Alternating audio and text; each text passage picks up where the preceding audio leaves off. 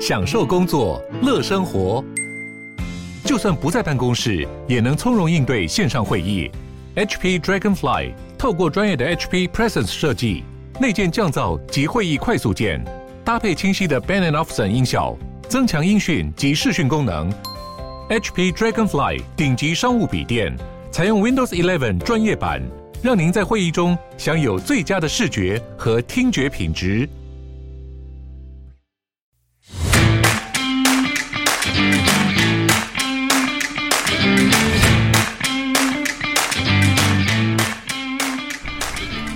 欢迎收听小朋友学投资，接下来是步入小周记时间，让我们一起查证事实，而不是随着各种分析或是媒体的标题杀人，造成每天不必要的担心。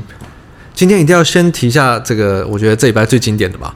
周五我们有看到成值或是金流的部分，有很明显的一块是在这个观光相关的嘛，呃，飞机、长荣航、华航或者一些旅游业者，其实都有明显的金流，然后呃，华航还收在涨停板。结果收盘没多久，艾特人就丢了一个链接在我们的群组里哦，然后我点开来看，整个是笑死。因为为什么周五这些观光族群会涨那么多吗？因为我们礼拜四有看到一个新闻嘛，那新闻内容主要在讲这些观光业者有被观光局通知的，最晚九月底有可能会宣布解禁团令跟降级，然后同时这个什么居家检疫天数也会采什么零加七、零加四、零加三，所以盘中我们就看到这些。观光类的突然就是旱地拔葱，那可能同时间很多人就去查说，哦，原来有这项利多。结果呢，呃，我们盘后看到了这个这个讯息，这个消息是说，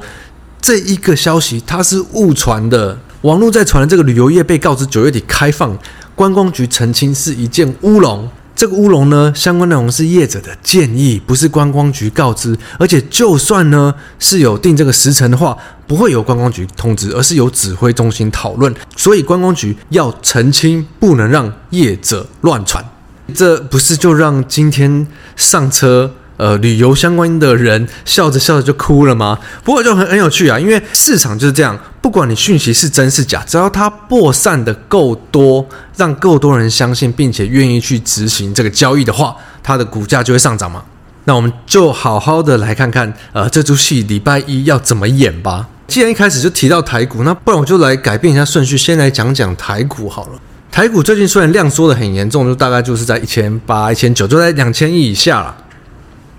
可是我们可以看到，呃，这周尤其是上周到这周以来，其实贵买都是相当的强劲哦。虽然虽然加权指数这周是收黑的，可是光是贵买的强劲程度，我们就可以看到，呃，很多股票是在乱喷的。那为什么贵买究竟可以维持这么强势呢？我们看一下贵买的权值股有谁，大概就知道了。会买的全指股的前前十名里面就有元泰啊、耀华药啊、合一啊、信华，不外乎就是有最近比较红的几个族群里面最强的。最近比较明显的族群一直在轮动的，就是生技嘛、车用、工业电脑 IPC 这块，然后还有网通，就是我们最近一直有提到这个。数字比较好，相对受惠于晶片环节以后，比较慢慢的可以把之前 delay 的单都出出去的，所以我们会看它的月营收啊，或者是第二季、第三季数字相对会比较好。那基本上最明显的金流，层值上的就是在这些部分上轮转。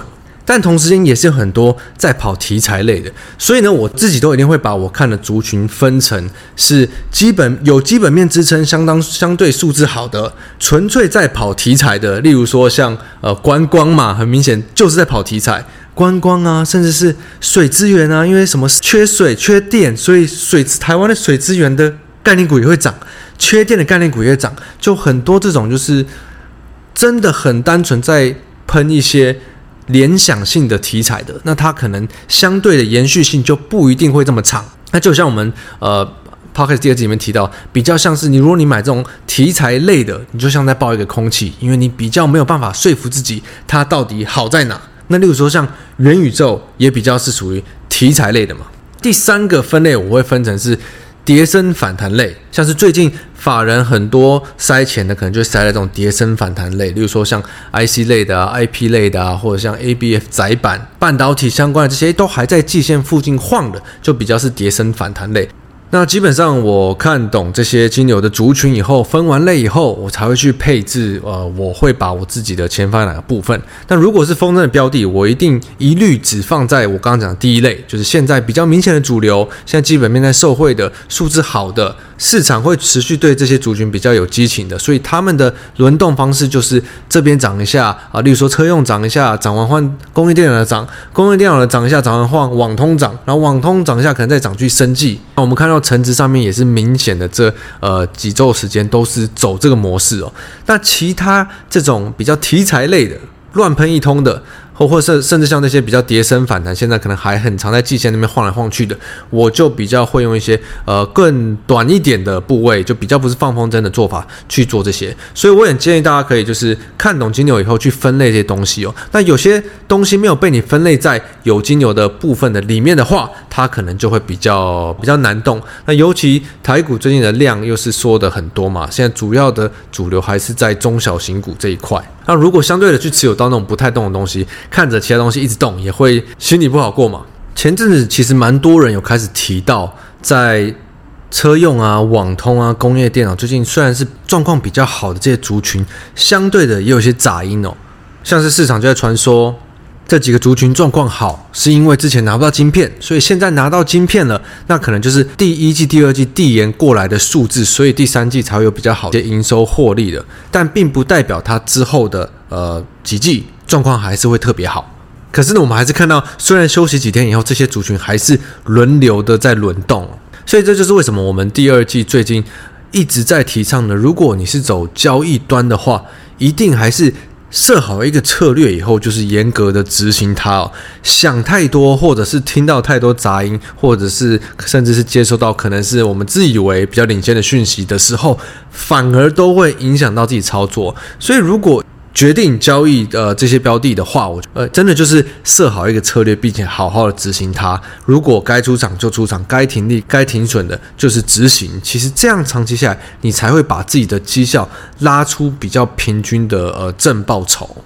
那讲到这个正报酬跟期望值，我自己最近是有，我今年自己是有特别深的感受了，因为我们常常在。听到说，其实以交易来讲，胜率不是重点嘛，重点是你要把呃赢的赚多一点，输的赔少一点，时间拉长你就会赢嘛。这我们很常听到，我以前其实也是常常这样想的。但当我一直自己在调整自己做法的时候，会发现，如果自己的交易频率没有这么高的人，我觉得这句话其实没有这么的受用，因为如果你的交易频率不高，那你又常常遇到停损的话，其实三五趴、三五趴很容易赔得很快，然后一次就算赚个十五二十趴，其实三五趴也很容易就吃掉了。所以大家在买卖的时候，一定要更考虑到胜率，考虑到胜率，你才会好好的严选标的嘛。尤其是我也常提到，我觉得真的是要严选环境加严选标的。很多时候不是啊，买了试试看，反正错了我停损就好，因为停损的多代表。呃，你可能选标的时候，选标的的时候不够用心，而且停损的多，不止赔的是钱，还会赔掉自己的信心。所以我是觉得大家一定要更好好的去重新看待，呃，胜率这件事情哦。像我现在就很在意自己的胜率，细节的部分我能不能再想成主题放在我们第二季的内容里？好，我们接下来看一下国际的部分好了。这一这几周以来，我觉得终于终于有一种哦。最近终于不用再陪着华尔街猜各种呃各种会议要公布什么数据，因为我们已经猜了一年的呃每一个 FED 的会议，每一个欧派的会议，然后每一次要公布任何的经济数据或是通膨的数据，然后再去想说它会优于预期还低于预期。最近几周连续收红，到这周有点小回档，我们终于看到一个比较明显的方向。我们先看到欧派。接下来可能一两周后有个会议，现在市场在炒什么？现在市场竟然是在炒欧派的主要产油国会不会在下一次的会议决定减产？诶，我们不是炒了一年以上的增产吗？尤其自从是乌俄战争以来，我们都在炒各国是呼吁欧派要增产啊。它虽然有固定在增，但是就是不大嘛。我们看到目前为止增产的部分也是不一定有真的增加这么多产能嘛。那怎么会现在突然在炒要减产了呢？另一个，这周我们最主要在讲就是周五晚上，这个鲍威尔要在一个经济研讨会上发表他的言论，诶，所以也不是 FED 的会议，而只是鲍威尔要公开讲话，所以市场这周动荡不大，就是归咎于这个原因。可是呢，可是呢，市场现在要讲哦，鲍威尔出来讲话之前，诶，好几个联准会的官员都再度的放音了，那这当然不缺这个最有名的布拉德总裁嘛，他这边是支持。年底到年底的基准利率要上调至三点七五到四趴，然后还有其他的几个官员也都是说，通膨可能会比大家预期的更久，所以都要把利率调到四趴左右。那调到四趴的幅度，可能就接下来还是每一次开会都要升个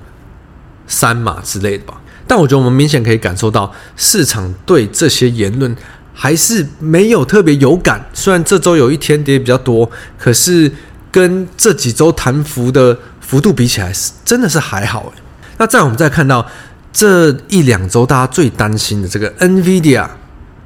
的财报不好，因为之前它就警示财报会不好，那公布出来实际也是不好，猜测也是呈现保守。但我们看到当天的股价是是由黑翻红，最后好像是收涨四趴吧。券商摩根士丹利这边说哦，因为他的游游戏业务在第三季要触底了，所以应该 worst is over，最坏的要过去了。嗯，这样听起来好像也也是蛮有蛮有它的道理。可是总结起来，我们可以看到这些如果是放在前半年是绝对会崩盘程度的，我们现在看起来市场真的对这些鬼故事都是有点免疫的感觉。所以我在看这些国际新闻，我一定会分我接收到的市场的预期。现在市场在预期什么？那我们看现在市场预期就是偏悲观嘛。大部分人都还是说通膨还是相对高，虽然没有在见顶的，然后经济还是有可能会衰退，然后美股接下来可能还是会回档很多，所以预期还是偏负面的。那我们看到实际的事实呢？事实的话，我觉得是中立偏一点负面，因为公布出来的数字还是蛮多都是呃偏不好的。但是因为第二季我们知道通膨率高，所以第二季公布出来的很多数字都被高涨原物料价格啊或者油价这些等等的影响。预期负面，事实也是偏负面，可是金流还是超正面。所以这样搭起来的话，还是延续上礼拜的说法。诶，那其实我觉得还是相对的怪啊。大家都看得这么负面，到底是谁在买？到底是谁一直买？对，不管是美股啊，或者是台股，你看，甚至是欧股，欧股的数据其实是比美国更差的。我们看到英国还有欧洲的通膨率是高于十趴，还到十一趴之类的。可是你看欧洲的股市，光是英国，它是。英国的股市应该是全球的市场最靠近历史新高的吧？这其实就可以联想到，你看凯瑞常说的怪叔叔嘛，到底都是谁在买？如果都像你们这么担心，大家都这么担心，大家都看得这么不好，我们也知道台湾的法人圈其实看的也很差。那台股这么强，到底都是谁在买？所以我觉得这就是一个值得大家自己审视的点哦。如果大家大家都在半信半疑，到底都是谁在买？那显然有一群人。他没有这么半信半疑，对，那如果对对我来说的话，我是我纯粹看金牛在做，我不会特别去半信半疑现在的市场适不适合买进。只要市场有某一些金牛，它是在跑的，并且有延续性的，那我们就去参与，这样我觉得是最直接的啦。但其实我们每次把事实预期拿出来看，再去比对现在的金牛怎么走，对，不管是在呃哪一个国家的市场，或者是在指数，或者是在。个股族群等等的，我觉得这方法都是非常有用啦。因为大部分的人可能他只看预期，或者是他只看技术面金流，个都只看一种话，就很容易会被某些手法蒙蔽。所以我觉得大家可以试看这做法。你每一次看，不管是个股还是市场，就是拿出来，诶，事实事实是什么？你接收到事实，跟你接收到的预期，市场在担心什么？市场在开心什么？跟现在最近呈现出来的金牛，它是怎么走的？就分享给大家喽！祝大家周末愉快，Happy Weekend！我是布鲁，我们下周见，拜拜。